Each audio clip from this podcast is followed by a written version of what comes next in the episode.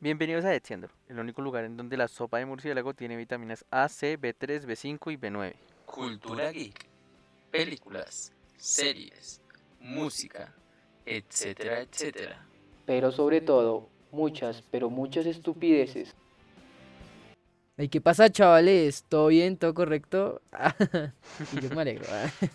Buenas tardes, buenas noches, buenos días, desde donde nos estén escuchando, galaxia, bueno, lugar de la galaxia, una galaxia lejana o cualquier barrio o localidad de Bogotá, Colombia, bueno, como sea.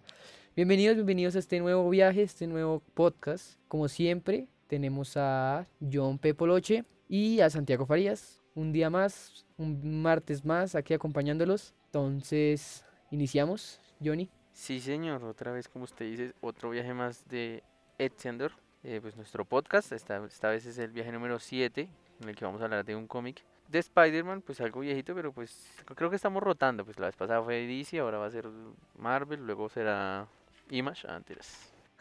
bueno, entonces sí, como vamos a hablar de un cómic de Spider-Man, dicen, dicen que es el cómic, eh, bueno, uno de los cómics más relevantes de, de este arácnido, de nuestra araña favorita. Puesto que, y la verdad es que sí, tiene bastantes toques mm, que solo pueden estar en un cómic, diría yo. Sí. Hay cosas que digamos de este cómic que sería muy difícil que se llevaran a pues a una pantalla grande o algo así, entonces yo creo que también esto es un plus que por medio de dibujos y diálogos globos puedan llenarnos de pues de angustia y de un montón de emociones que me parece muy severo. Leyendo este cómic me acordé mucho de la vez pasada que hablamos de Batman que usted mencionó mucho, resaltó mucho los diálogos, bueno, lo de las burbujas, los, las nubes, de, Sí, los, los diálogos. los diálogos internos en off, por así decirlo. Y caí en cuenta, pues digamos que la única película que ha metido eso y que lo ha hecho bien ha sido Watchmen, no sé si ya lo había dicho, que No, mete que los no. diálogos de Ross, Ross Ratch, todos los que tiene el diario los mete internos y me parece que lo hace bien para hacer una película. Exacto, bueno, entonces voy a comenzar con una pequeña sinopsis, sinopsis, pues no voy a contar pues mucho el cómic, más adelante hablaremos de esto, bueno, entonces eh, tenemos a un Spider-Man con su traje negro, que si no estoy mal, pues en esta cronología de 1989, si es- no estoy mal. 87 creo. Bueno, este traje, eh, si no estoy mal, se lo fue, fue dado por Felicia, no es un traje del simbionte, es un traje, es un traje negro de tela. Y pues vemos un Peter Parker ya adulto, ya viene desde la época de, Sí, exacto. pues de este evento de la boda con Mary Jane y pues ya pues nos presentan a pues a un hombre con pues con problemas, con muertes que lo acompañan y problemas, problemas que entre comillas un adulto puede llegar a tener. Entonces esto es esto es lo cano y también siempre se ha dicho que Spider-Man es el personaje de Marvel, si no estoy mal, que es el que tiene como más problemas reales, como más Sí. ligados a, a una realidad. Entonces aquí pues nos presentan a este Peter Parker con pues con sus problemas y luego tienen luego aparece Kraven y tiene pues como este lucha por su honor, entonces está en busca de la araña y recuperar su honor. Entonces es un cómic bastante bueno. Entonces, bueno, también cabe resaltar que se divide en seis en seis grapas, seis números. Partes, sí, seis partes. Sí, lo que usted dice es, es- sí es bueno resaltar lo que es de Spider-Man. Siempre ha sido visto como el personaje de Marvel que más pro- problemas reales tiene. Es verdad lo que usted dice.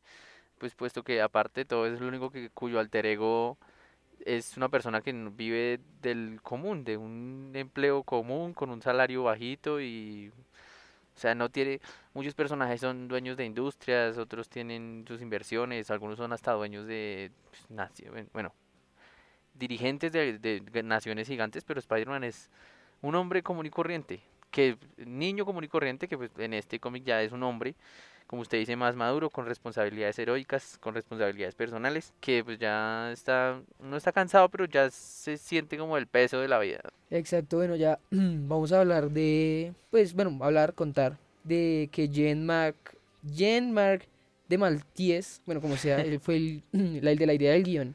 Y este personaje tenía la idea de, pues, realizar, como ver a un héroe rena- renacer de la tumba. Y pues esta Sí. idea se la pasó a DC para que la hicieran con Batman. Sí, exacto. Y pues DC rechazó esto. Pues no dan muchos detalles, pero en pocas palabras rechazó. Y, es- y él ya empezó a trabajar con Marvel y vio la oportunidad de hacerlo con Spider-Man y por eso es que tenemos esta gran, gran historia. También pues eh, ver a, a Mike Zeck, que fue el dibujante, y Bob Magleot, que fue el que colorió el cómic. Exacto, o sea, la idea sí se le presentó a, DC primero, pero creo que en ese momento estaban eh, produciendo, o pues este, ¿cómo es que se llama este muchacho? Alan Moore estaba, estaba haciendo la broma asesina, que pues es otro cómic de DC que es relevante y, y se vendió harto, entonces yo creo que por eso fue que recha- se rechazó la idea, se le estaba dando prioridad a eso. Ok, bueno.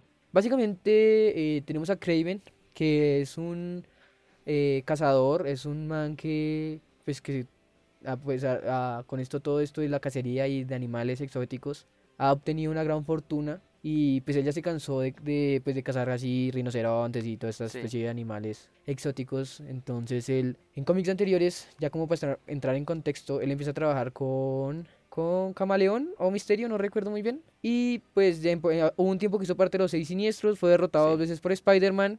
Entonces este ya se siente devastado totalmente.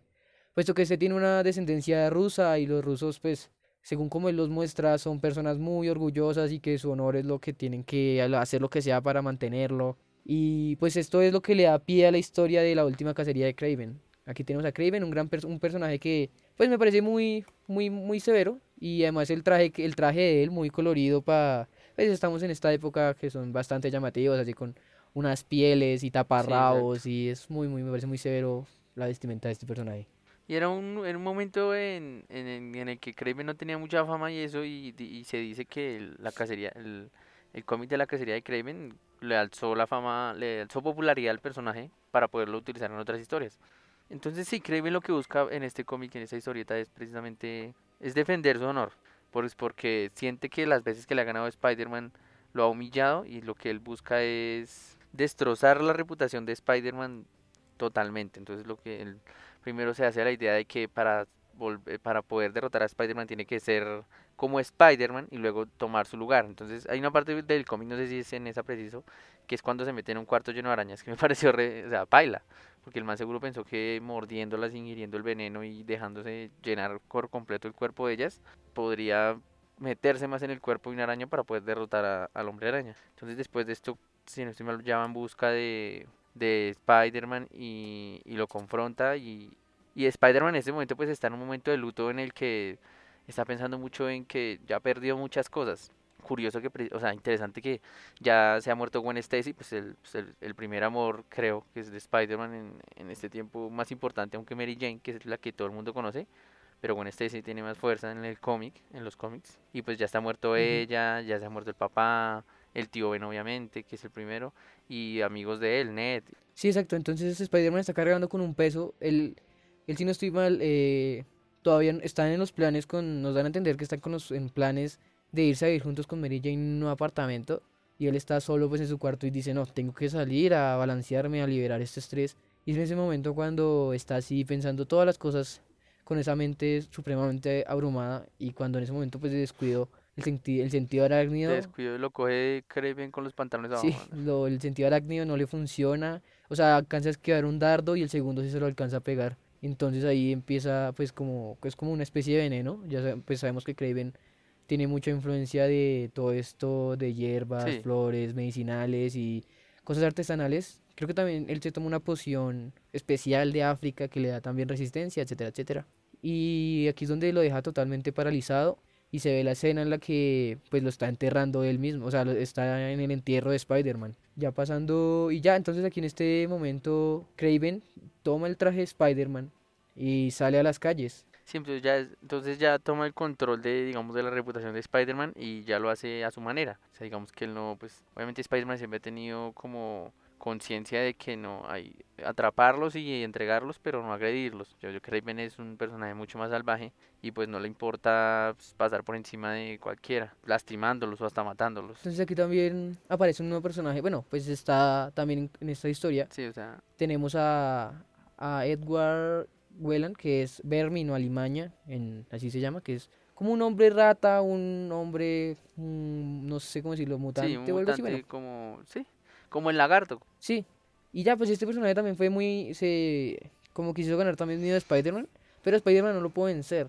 Y aquí es donde pues entra en juego que también Spider-Man tenía ayuda del Capitán América y estas cosas para detenerlo, entonces dejaron a este, dejaron a este, a, a Alimaña o a Vermin, lo dejaron aparte, sabiendo que no pueden encontrar todavía. Entonces aquí llega Craven y lo caza. Y si no estoy mal, ahí ya se lo lleva para la guarida de él. Sí, sí, se lo lleva para la guarida.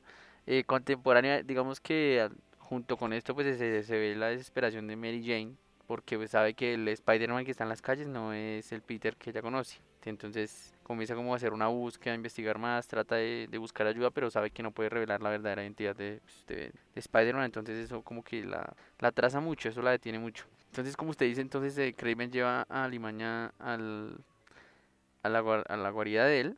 Y pues obviamente Alimaña digamos que no tiene mucha capacidad cerebral por lo de la mutación y esto, entonces pues cree, o sea, tiene como muy, tiene el razonamiento muy lógico, entonces pues, lo único que quiere es vengarse de Spider-Man, que es el que pues en este, cree que fue el que lo, lo detuvo por segunda vez y esta vez lo apresó y en una jaula. Exacto, entonces aquí ya, si no estoy mal ya por esta parte del cómic, vemos como Spider-Man, eh, vemos esta parte, lo que hablábamos al principio de estas luchas internas del personaje que son, que so- o sea, que solo yo digo que la, la única manera de expresarlas bien es por medio de un dibujo.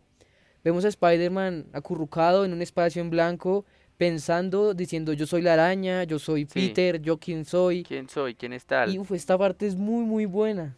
Entonces ahí es donde ve a su amigo Ned muerto y empieza a tener como visiones. Y él dice, no, yo soy muy fuera de la araña. Y entonces en ese momento pues se ve esta escena tan épica en la que él está saliendo de la tumba. Entonces me parece, esa, esa escena me pareció muy, muy Sí, severa. antes de eso no habíamos mencionado que digamos a, a lo largo de todo el cómic hay como se ve siempre la tumba de, de Spider-Man, en la parte de abajo siempre está la tumba de Spider-Man y cada vez tiene como cosas diferentes, o sea, van saliendo arañas o hay movimiento hasta que él renace en, el, en, la, escena- en, el, en la viñeta que usted menciona. Exacto, y bueno, después de esto se da cuenta que Craven ya lleva dos semanas siendo Sí. Spider-Man. Entonces se va así todo, todo, todo emputado. sí. Y dice, dos semanas, me cago en la puta. Ah, Dios mío, señora. Güey puta. ¿Cómo puedo ver? Y, y ya entonces creo que llega, ahí en ese momento llega donde Mary Jane, dice qué pasó y que ya hay, que hay un Spider-Man en la calle que está siendo pues violento. Y él dice que ya sabe quién es y se dirige de donde Craven y lo, lo enfrenta en la, en la guarida de él. Y Kraven es re loca porque preciso ahí se quita, digamos, el traje de Spider-Man y ahí sí se pone el de él y pues luego hace que se encuentre con Alimaña para que Alimaña haga el trabajo sucio por él. Esa parte es muy confusa, esa Sí, creo parte que si como no estoy muy- ahí... La parte en la que ya están los tres ahí es como muy, no sé, no sé, no, Kraven me Sí, confunde. exacto. Yo creo que es, es más de... Sí, es que Craven tiene... uf, es que Craven tiene como pensar... O sea, los pensamientos de Craven, en- a pesar de, de que ya cree tener a Spider-Man en las cuerdas y lo mató, entre comillas, y él mismo sabe que iba a revivir en cierto tiempo, él tiene miedo. Él tiene miedo de Spider-Man. No que le tiene miedo a la Sí, sí, sí, araña, o sea... Y él, y él como, pues, yo repitiendo esto del orgullo, sabe que la única manera de superar sus miedos es de frente y como sea, pero aún así él tiene miedo, digamos, él empieza a tener unas visiones así súper locas con una araña gigante hecha de arañas pequeñas y pelea contra araña, o sea, es que esos cuadros son muy, muy, sí, muy es algo que también se resalta pues, del, del, del que dibujó, del que pues pasó a, gráfico el, el trabajo que dicen que te- trabajó muy bien con las escenas, eh, la, la, la perspectiva y eso. Pues usted sabe más de esto, Farias, pero pues yo por ahí estuve leyendo que es, es algo que fue muy, muy, muy alabado en ese cómic, por así decirlo. Sí, de hecho en los cómics de Spider-Man, pues ya como un, un paréntesis, eh, en los cómics de Spider-Man es muy alabado los que saben dibujar, digamos, todo esto de escorzo y estas cosas, las poses, las poses dinámicas que uf, yo, yo sueño un día de estos dibujando así al chimbo. Siempre se mueve harto, o sea, es un personaje que tiene mucho movimiento malabarístico. Sí, esa- y aquí, y aquí digamos, Kraven ya toma como un papel de... No, no recuerdo si ya había liberado a Limaña de la jaula para que atacara a Spider-Man o fue antes. Que es esta parte en la que Kraven, Kraven se monta en un Y elefante. Spider-Man el Spider-Man y levanta el elefante. Y, pum, y le abre las patas y yo, uy, señora, señor, yo estoy viendo. Spider-Man estaba, estaba muy, muy, muy... estaba pues, estaba reputado muy imputado, muy- con mucha rabia. Y Kraven que arre. Creo- Y aquí pelea con Alimaña, aquí pelea con Alimaña y Spider-Man pues ya está, pues paila, ¿no? No puede contra Alimaña solo. Y entonces Kraven le lanza un cuchillo a Alimaña y pum, lo aleja y le dice, no, ya puedes irte. Y entonces ahí, ahí pasa una cosa pues súper extraña, ya llegando, ya estamos llegando al Sí. final, ¿no? Ya, que es que digamos, creo que Kraven ayuda a subir a Spider-Man Sí, por las escaleras ayuda le dice, como si fueran mejores amigos. vemos, cuando quiera viene, ah, salimos a jugar. Sí, le, y ya como si, como si hubiera saldado una deuda. Y entonces están ahí ya como en el stand de la mansión de Kraven, el, bueno, la guarida. Y le dicen, no, ya vete ya, ya quedamos a paz, te salvé la vida Y o le algo jura, así. le jura que no va a volver a casar y eso. Y en cierta manera es cierto, ¿no? Porque pues, no sé si contar esa parte o dejarla en dudas. Sí. del final. Uf, no sé, no, no, to- contémosla. ¿Es spoiler? Ah, salten hasta el minuto. Ah, no, sí, termino de contarla. Ya, si quieres terminar de contarlo tú, Poloche, ya. Entonces digamos que ya ¿Qué eh, pasa? Kraven le jura a Spider-Man que no va a volver a cazar y, y Spider-Man se va porque tiene que buscar a la Limaña que se ha escapado por las alcantarillas. Entonces en ese no, no recuerdo si pues las dos cosas van pasando juntas en las viñetas que mientras Spider-Man está buscando a Limaña, Kraven está preparando las cosas y pues ya dice que ya ha terminado su ciclo, ya está en paz con él mismo, que pues todo lo ha encontrado, el sentido de su vida es, el- es la casa y pues ya casó el más su rival, su más grande rival. Entonces se sienta en un ataúd, se sienta en un ataúd abierto, obviamente, y se pega un balazo, ah, y se pega un escopetazo. No de Sí, se ah, suicida. no como yo me, sino un escopetazo, ¿verdad? Escopeta, es verdad. Entonces aquí esto pues, es- o sea, y eso es poco, y eso poco se veía en los cómics, o sea, un suicidio de alguien, eso Sí, era... fuerte. Y en ese tiempo, pues, y en ese tiempo no, no se tenía esto de, uy, no, esto lo va a leer un niño. Los niños de 12 años ya leían eso. Sí, los niños ya decían, "Uy, mamá, yo quiero una escopeta. Y bueno, así que ya, ya después, pues ya para resumirlo, ya para ir terminando ya este resumen del cómic. Básicamente Spider-Man encuentra a Limaña, lo enfrenta y logra sacarlo de las alcantarillas y ahí empiezan a decir, no, este es mi terreno, la ciudad, bla, bla, bla. Y lo, y lo lleva con la policía y le dice, eh, ténganlo que ya viene Rip Richards o algo así. Sí, chévere, que es el único que puede manejar estas, estas, como este problema así de mutación y eso. Chévere esas menciones, esas menciones son bacanas cuando usted, digamos que ya, digo, no, o sea, no se siente Sí, un cuando experto, sabe un pero es poquito del tema. Y ya, pues así termina. Y ah, termina con el. Y ya ahí vemos el funeral de, de Craven. Y ya, pues, como ahí es súper raro también porque tiene diálogos Craven aún, ¿no? Si no estoy Sí. mal. Ya está muerto. Ah. Y eso parece un poema y empieza a decir y un montón de cosas que la verdad no recuerdo, pero lo único que recuerdo así cuando ya están como enterrándolo es, dice una frase que dice, todos tenemos una araña en el interior. Y ahí dice, y bueno, dicen que también esto es muy inspirado de, de, algún, de, de, de Dostoyevsky, pero bueno, esos son temas donde yo no quiero entrar. Y un pero- poema de Wil- William entonces, Blake, ah, sí. que es del tigre, y tiene mucho que ver con... En el poema resalta mucho de la parte de la simetría, y eh, pues en, en- en el, el cómic en sí es simétrico, por así decirlo, pues en su, en su, es- en su estructura, y aparte lo dice mucho Craven, lo de la simetría y, y la araña, y etcétera. Pues yo dije mis escenas favoritas, no sé si usted tiene alguna escena favorita para No, resaltar. no, pa' pues ya- la del elefante es muy bacana, no. Me gusta cuando pues se encuentra Craven con el vestido, con el traje negro también, entonces es como chévere. O sea, me parece que es como muy, uy, los dos Spider-Man viéndose, pero ya en otra tierra. Sí, pero no, no es, no es el meme. Ay, creo que Craven también deja en evidencia, creo que es un, eh, Mary Jane creo que es la que se da cuenta que tuvo una carpeta, llegó una carpeta a su casa, o bueno, no, no sé cómo la Ah, tuvo, no sí. recuerdo. Con fotos y evidencias de que Craven fue el que estuvo, pues, haciendo los daños de Sí, Spider-Man. y ahí dice, confesión, O última sea, como confesión de para Craven. limpiar el nombre de Peter. Y ya, pues básicamente esto sería, esto sería el, el cómic, ¿no? Básicamente, basi- Sí, básicamente. este sería el cómic, entonces no sé. Hablemos de una posible película. ¿Usted cree que se puede hacer una película de este cómic? Uf, pues yo creo que es muy difícil. O sea, yo creo que de pronto la pueden hacer, pero el problema es todas estas sensaciones y todos estos como diálogos en off, porque no, no es como solo acción. La verdad, uno espera leer el cómic y uff, ver mucha acción, pam, pim. No, no. Es más leer, sentir, imaginar uno mismo, hacerse la idea de todo lo que está pasando. Y pues la verdad, este cómic, de la manera que está escrito, no es necesario saber mucho de Spider-Man. O sea, no es necesario saber, a saber, saber lo básico, pues, o sea, quién es, o uno puede leerlo porque sí y ya. No tiene que saber mucho de atrás, ni es una Exacto, no continuación se de necesita un algo. Es algo que ocurrió. Exacto, entonces. Yo digo que sería muy complicado una película, pero posiblemente sí. Pero tal vez una película no. Tal vez, o una película de hora y media. Digamos que si la narrativa del cómic en su, digamos en el, en lo largo no da para sacar, yo creo que se puede sacar algo, digamos, si fuera animados, duraría máximo 40 minutos. Porque no, digamos que la animación, la animación a la, sí. eh, se compacta mucho más fácil y lo hace mucho más corta una historia. Yo pensaría yo, no, sé- no sé si esté, si esté en lo correcto. Aparte en lo que usted se refiere de, de Sí, Spider-Man, pronto un. señor. Mm, y no, ya, y para un. y no, y para un live action también saldría algo muy corto, porque tal vez no sea beneficioso para ellos, pero pues ya ahorita teniendo esto de Disney Plus, de pronto algún corto por ahí, o sea, no un corto, sino una.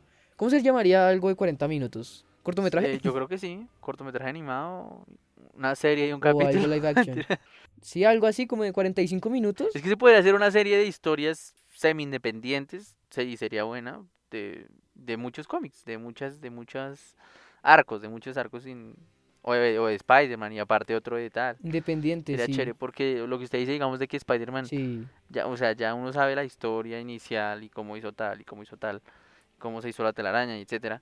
Digamos, para hacer un cómic de un- una adaptación de estas, ya se tendría que tener a un Spider-Man fijo y haberle llevado una historia y que ya haya crecido en el cine y luego sí se puede hacer, digamos, pum, un arco pequeño. Pero eso es muy difícil de hacer ahorita porque cambian, cambian personajes, cambian actores, mm, cambian las productoras, entonces es muy difícil que se decidan por hacer una historia así.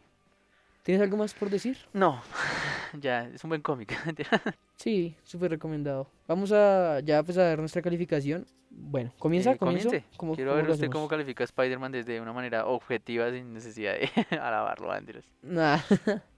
No, yo le pondría, o sea, por lo corto que es y lo fácil que fue encontrarlo en internet.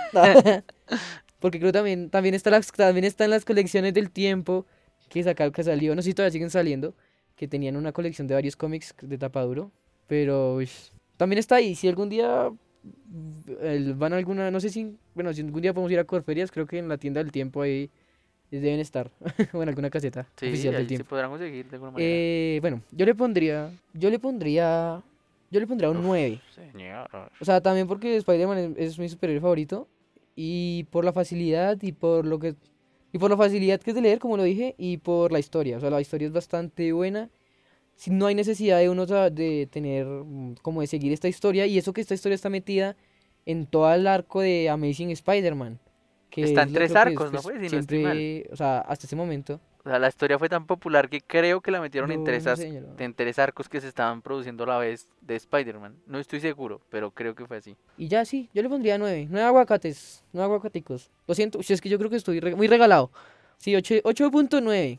999. Con rayita arriba que significa periódico. Pues yo no sé, yo yo yo Bueno, yo le ¿sigues daría un porque el cómic no es malo, pero no no no digamos que no me fascina que yo diría me lo leería otra vez, que hay otros cómics que sí me leería otra vez. Eh, pero es un cómic bueno en cuanto a diálogos internos, lo que usted dice, como conflictos internos, así de los personajes, porque hay más conflictos internos que conflictos externos. Yo le pondría un 8.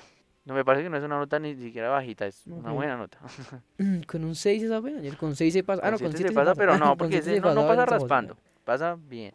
No pasa como yo, No, no pasa como pasa yo chimba, 11, pasa pasa como... Bueno, bueno, entonces ya vamos a ir esto, ya vamos a la parte de las recomendaciones que, uff, está complicado. Ya cada vez se pone más difícil porque uno no consume muchas cosas. Pues no es que consuma, yo les recomendaría mm, varias cosas, pero pues ya son muy como, ¿cómo decirlo? O sea, cosas que ya sé que todo el mundo o la mayoría de las personas que se, han- se han visto. Es Entonces que uno es- trata de buscar cositas, cositas buenas, que, o que me han parecido buenas, así como pues que nadie conozca tanto. Es que es difícil verse uno una película que nadie se haya visto o una serie que nadie se haya visto. Ah, exacto, sí, pero Exacto, hay que cosas que dice, son sí. como que nadie tiene en cuenta. Entonces no sé si quieren iniciar o inicio yo. Bueno, voy a recomendar una película. Me la recomendó mi hermana yo la recomiendo aquí. Se llama El, El día más hermoso o El mejor día de mi vida. No sé si la han visto. Creo que no tiene traducción en la España y está en YouTube. Rápidamente, eh, supuestamente dos personas que están que ya les diagnosticaron que se van a morir, entonces deciden que van a sacar muchas cosas a crédito y las venden y se vuelan. Entonces quieren tener una aventura y uno quiere ser youtuber y quiere subir todo a YouTube para subir y subir en seguidores. Entonces, de esto va la historia. Uno tiene problemas eh, respiratorios ya terminales y el otro tiene un problema supuestamente, bueno, tiene un problema cerebral y se duerme a cada ratico. Entonces, bueno, va de todo, va de todo un poquito, pero la, la historia es muy chistosa y muy bonita. Si se quieren ver la película se llama El día más hermoso. Está en YouTube. Ok. Ok, yo quiero recomendar una película que creo que está en Netflix todavía, que se llama Cargo. Es una historia ambientada en un futuro post-apocalíptico donde un hombre, eh, bueno, está, pues están sobreviviendo, ya están bien en el, ya pues se ve que esto es una invasión zombie y no sé si es en África. Y bueno, entonces el hombre está con su mujer y con su hija, que es una bebé, y su mujer es infectada. Eh, tienen 48 horas, pues ya yo creo que ya pues hay un pequeño spoiler, es que tienen un kit como de, pues si están infectados, entonces tienen la oportunidad de matarse o alejarse de su familia y volverse zombie lejos. Entonces muestran la historia de cómo este hombre, eh, este hombre es infectado y tiene 48 horas para dejar a su hija a salvo. Entonces es muy, a mí me parece muy buena. Hay partes que me parecen un poco lentas, pero me parece muy buena y como muestran al mundo de ese futuro. Y, y ya, entonces es un mundo poco, poca- post-apocalíptico con zombies Poco y este hombre tiene que dejar a su niña a salvo. Cargo está en Netflix. En Netflix. En Netflix. Netflix. Netflix. Netflix. Póngame en Netflix. Bueno, entonces, no sería más. Muchísimas gracias por llegar hasta acá. En serio que cada vez, cada, cada vista, cada like o comentario, lo que sea, en serio, me gusta en Facebook o en Instagram, en serio nos, nos, y nos, nos gustó, nos gustó bastante que hayan, que hayan visto las noticias, vi que le gustó a bastante gente, fue un... actualizarnos eh, semanalmente y se va a hacer. Es una sección. Esperamos poder sacar otras ideas, porque pero es que al- actualmente como que tenemos una idea mensual. Entonces, entonces vamos un poquito despacio. El cerebro Sí, no hago no, más. Sí, vamos, vamos de a poquito. Pero sí, en serio, muchísimas gracias. En serio, a todos los que nos ven, todos los que dedican su tiempo, sus 30, 30 y más o menos minutos a ver esto. En serio que es muy, muy gratificante Sí, saber que muchas, nos muchas gracias de verdad por escucharnos nuevamente, como dice Farías. Para los que comparten, que esta semana muchos de mis primos compartieron el, el capítulo y les los agradezco mucho. Eh, a los que le dan me gusta, a los que nos escriben, a los comentarios, al interno. No olviden escribirnos si se han leído el cómic, si les gustó también, qué otro cómic quieren que hablemos. También pueden recomendarnos muchas cosas y creen que debemos mejorar en algo. También es muy bien recibido. Eh, ¿qué más iba a decir yo? Ah, sí, entonces esperamos, esperamos esta semana ya sacar el episodio de, no habíamos dicho el nombre, ¿no? De, de nuestra, nuevo pro- de nuestra nueva Sí. sección, nuestro nuevo programa semanal. Ahora sí, de los guiones, Vamos a llamarlo de los guiones. guiones. ¿no? Esperamos, esperamos, la, esperamos este viernes que ya esté disponible, si Dios lo permite, el de arriba. Entonces, no sé si por lo hecho ya, para ir terminando, ya que nos alargamos, por Dios, siempre nos alargamos en las despedidas. Sí. Eh, Yo no sé qué despedir. ah, Lo más duro. dinos el tema de la siguiente semana. Hágale. Entonces el tema de esta semana es magia. Magia, o sea, es la magia. Vamos a tratar de... ¿La magia? No, no, no ¿La la, magia magia, la magia de las palabras. Vamos a tratar de como, no sé si averiguar o investigar si no sería como... ¿Usted cómo lo diría, Varias? Bueno, pues yo diría que la magia, hablemos de magia, como cómo la representan, cómo esto influye, no sé, nuestros magos favoritos o eh, cu- cuál es la magia que nos parece como más absurda o algo así. O sea, un, un tema bastante mm, amplio que vamos a tratar de condensarlo en 30 En minutos. Eso sí es magia, eso sí es magia, maldita sea. Es magia. Entonces, no olviden seguirnos en nuestras redes sociales, Instagram, Instagram, Facebook y Twitter, para estar al tanto de nuestros programas. Por el momento nos encuentras en Deezer, Spotify y YouTube. En todos estos canales como Exiandor. Exactamente, aclaramos que no somos expertos y por si no nos volvemos a ver, buenos días, buenas tardes y buenas noches.